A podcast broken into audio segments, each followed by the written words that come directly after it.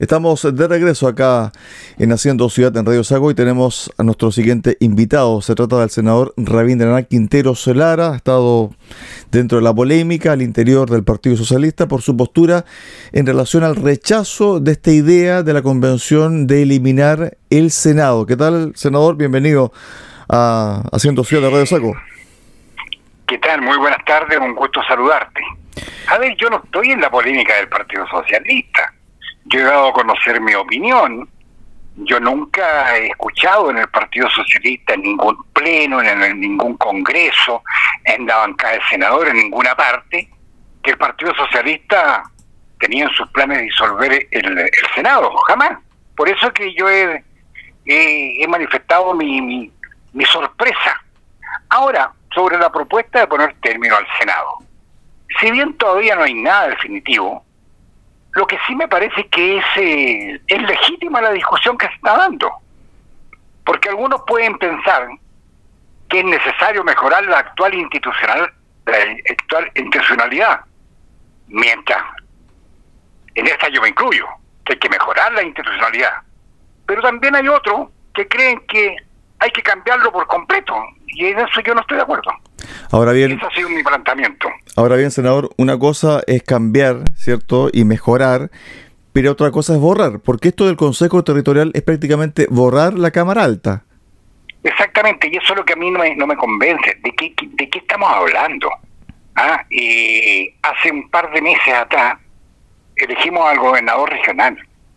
Eh, se aprobó en el Congreso Nacional la ley de rentas eh, regionales hoy día le queremos agregar otra institucionalidad más a la parte regional. O sea, aquí y, esto me parece que eh, no se ha estudiado en buena forma, no se ha visto los pros y los en, contra, porque eh, a mí me preocupa, me preocupa esto por el clima que se está dando.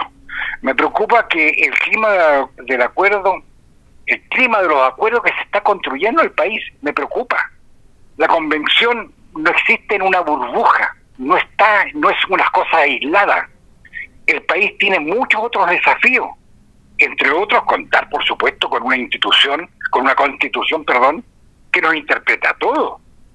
Pero hay muchos otros temas que no se van a solucionar solamente con una, una nueva constitución, como el caso de las pensiones, el caso de la salud, el caso de la seguridad, el caso de la delincuencia, que para eso hay que legislar y allí se requieren acuerdos. El nuevo gobierno que asume en marzo, el 11 de marzo, necesita un clima de entendimiento para tener éxito.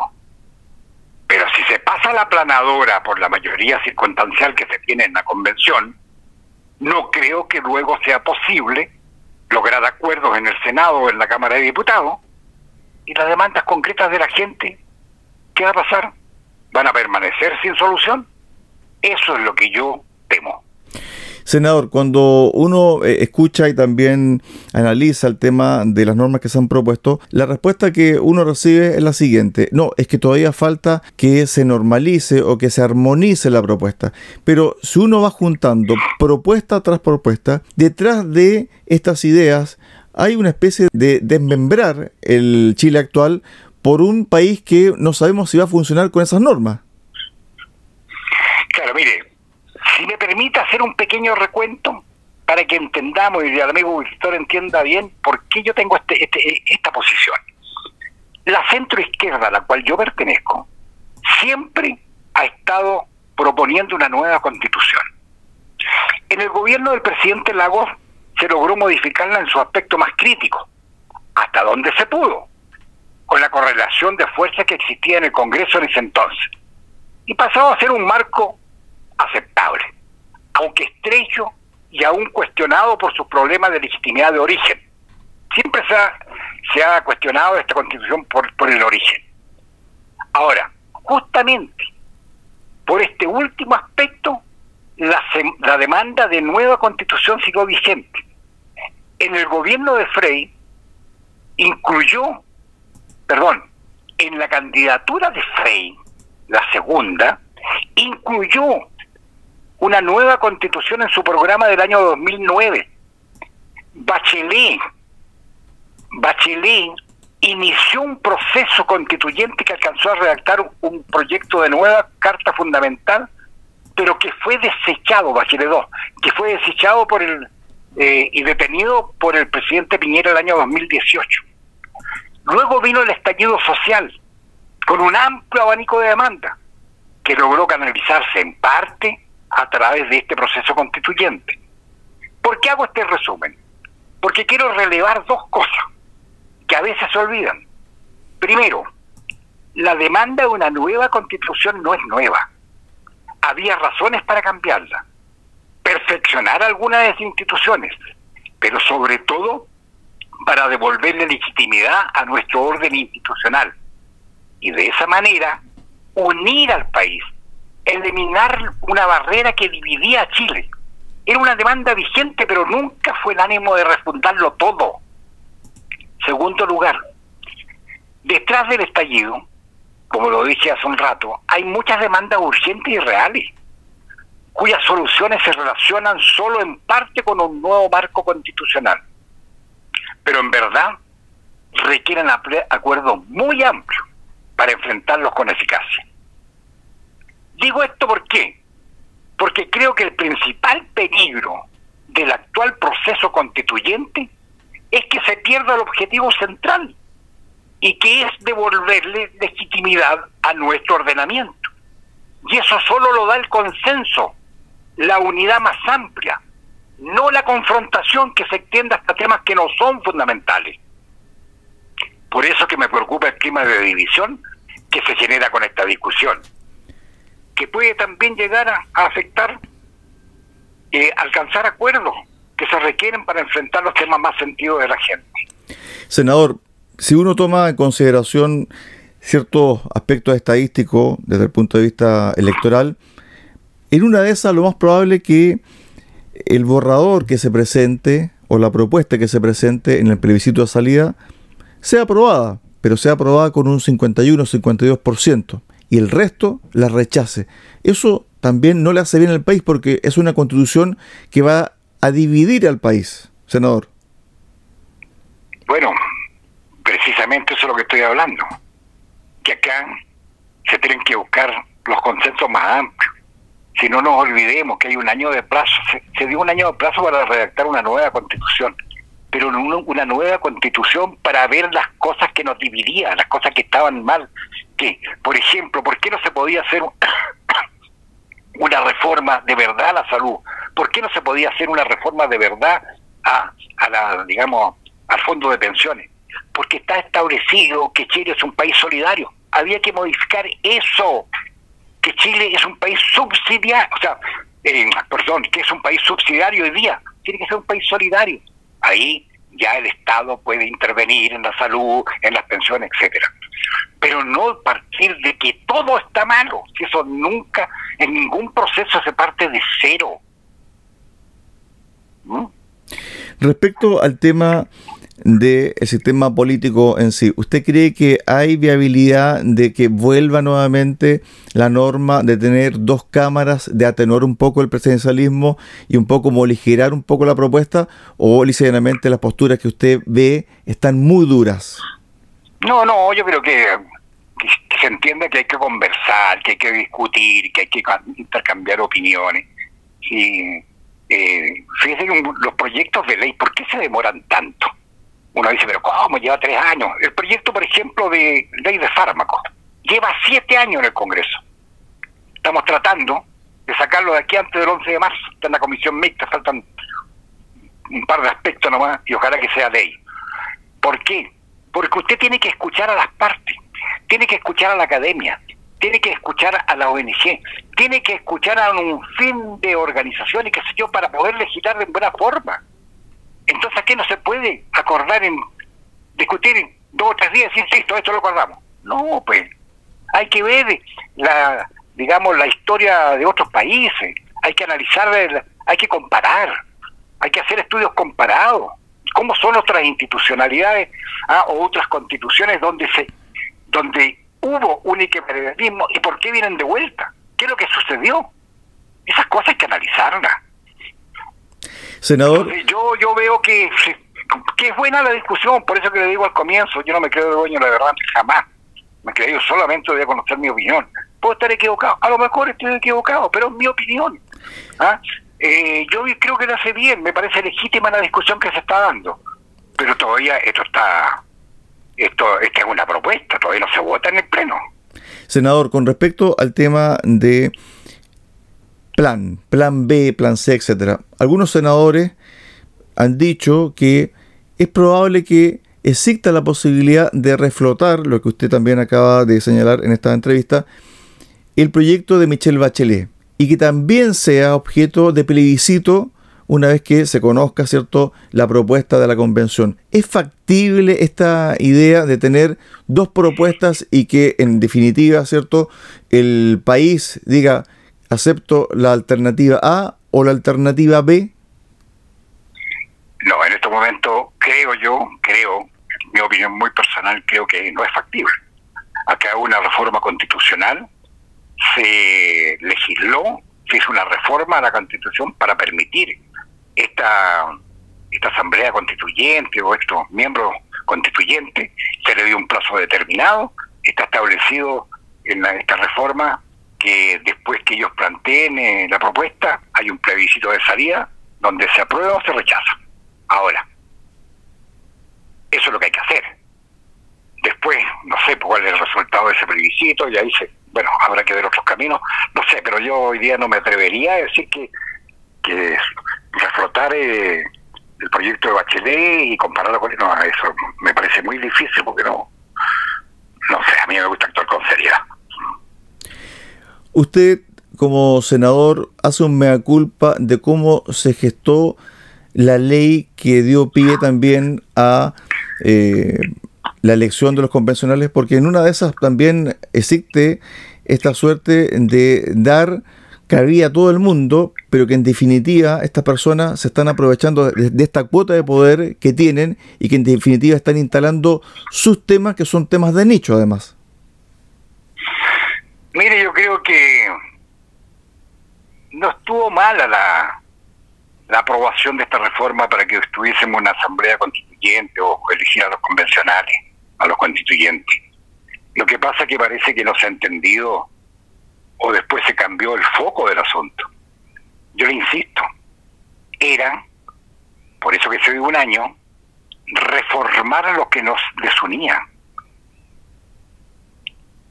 Y para permitir una constitución, si usted no, si usted se recuerda, todos decíamos que queríamos una constitución que fuese un espejo y que todos nos miráramos en ella y todos estuviésemos conformes. Pero hoy día parece que se está haciendo una cosa que puede dejar conforme a algunos y muy disconforme a otros. Y esa no era la intención. A ver, usted es un hombre de región muy ligado eh, a la región de los lagos, es senador, eh, fue también eh, alcalde, fue también intendente. Me imagino que después de dejar cierto el Senado a contar del 11 de marzo va a seguir en la política pública porque también tiene un rol cierto como actor social. Desde ese punto de vista, ¿le gusta esta propuesta de tener, por ejemplo, mini parlamentos en cada región? No. No, no me gusta, y se lo digo inmediatamente por qué Hace un par de meses atrás aprobamos la elección del gobernador regional. Fue electo el gobernador regional por la ciudadanía de, de cada región. Aprobamos la ley de rentas regionales, que yo no estoy conforme, encuentro insuficiente, pero se aprobó. Hoy día le vamos a agregar otros cuerpos colegiados. O sea, ¿qué autoridad de tener eh, el gobernador electo? Si estamos hablando que queremos hacer desaparecer el Senado, porque estamos en contra de tantos políticos y queremos ah, tener asambleas regionales. O sea, en vez de 200 entre diputados y senadores, vamos a tener como 400 o 600 entre todos los asambleístas a través del país. O sea, estamos más que duplicando. No, no estoy de acuerdo.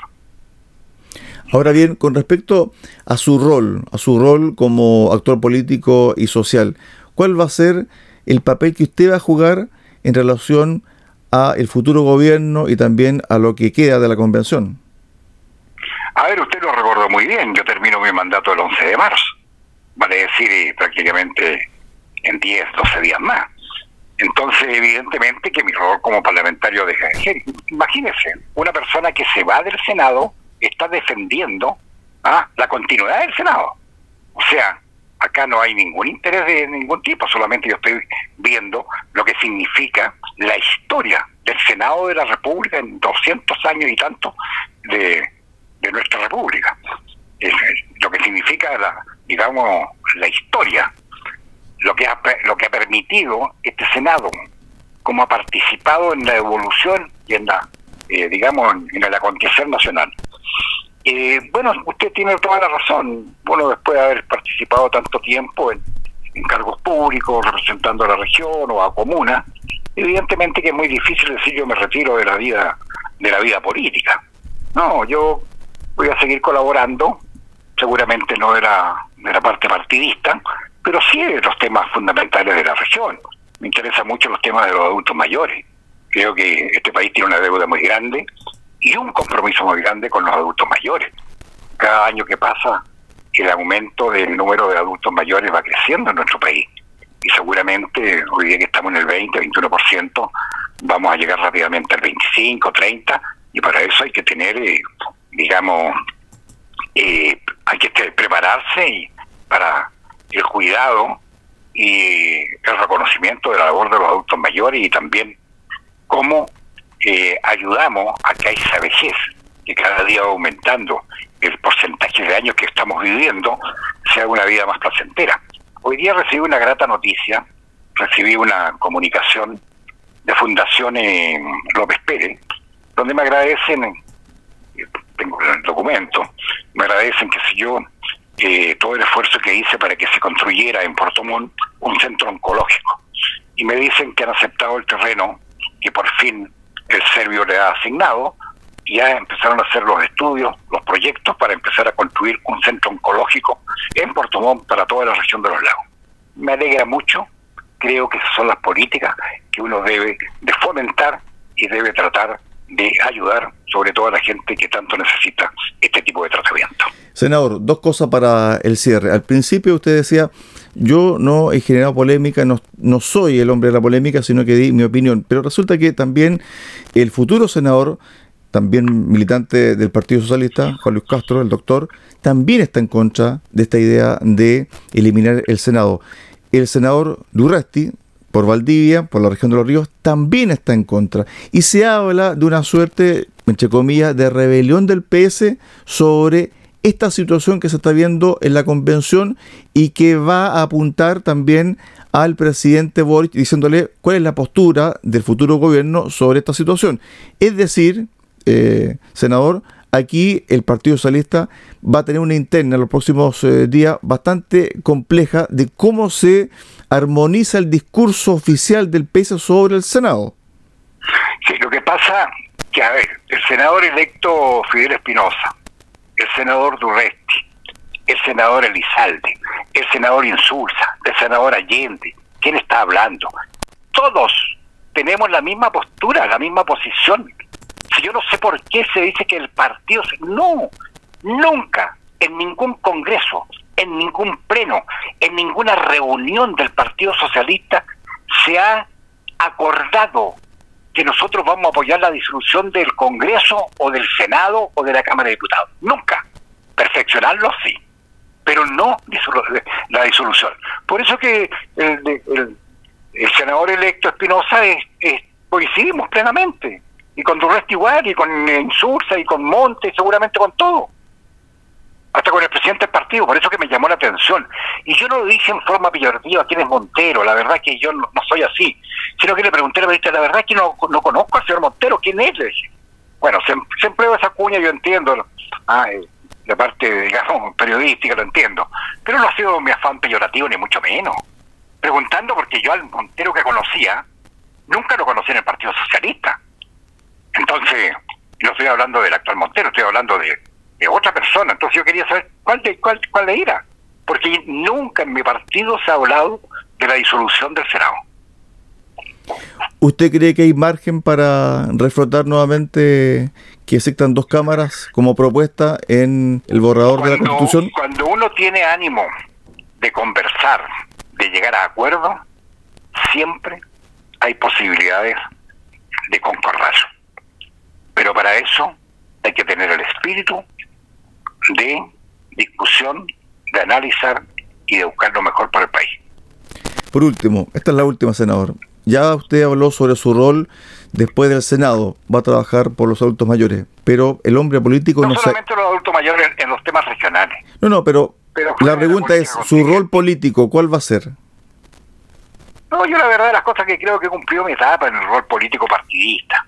¿Ah? Yo sigo militando, por supuesto, tengo una, una ideología, pero creo que me interesan los temas profesionales, los temas, por ejemplo, la sequía, los temas medioambientales, los temas del adulto mayor, como decía, los temas que, que, tienen que ver con el cambio climático. ¿Quién iba a pensar hace 20 años atrás, 30 años atrás, 15 años atrás, que íbamos a estar sufriendo una sequía de esta magnitud? ¿Ah? ¿Qué estamos haciendo? ¿Qué estamos haciendo para el regadío de nuestras praderas? Entonces, hay que hay que innovar, hay que pensar. Senador, pero pero no cree no cree que eh, la coyuntura política, el momento histórico que vive el país sobre la convención, se hace necesario tener voces experimentadas como la suya? Ciudadanía soberana es la ciudadanía de un veredicto y yo soy respetuoso de la soberanía popular. Sí, pero eh, es eh, una, una parte de la política estar eh, dentro del Congreso y también es parte de la política ser un vocero o ser actor social, son cosas distintas. Por eso, por eso que le acabo de decir que voy a estar pendiente de los temas acuciantes que tenemos no solamente como región, sino como sociedad chilena. Estuvimos con el senador Rabindranath Quinteros eh, conversando sobre la actualidad política, especialmente sobre la convención y esta propuesta de eliminar el Senado. Senador, muchas gracias y buen viaje. Muchas gracias a usted. Buenas tardes. Chao, chao.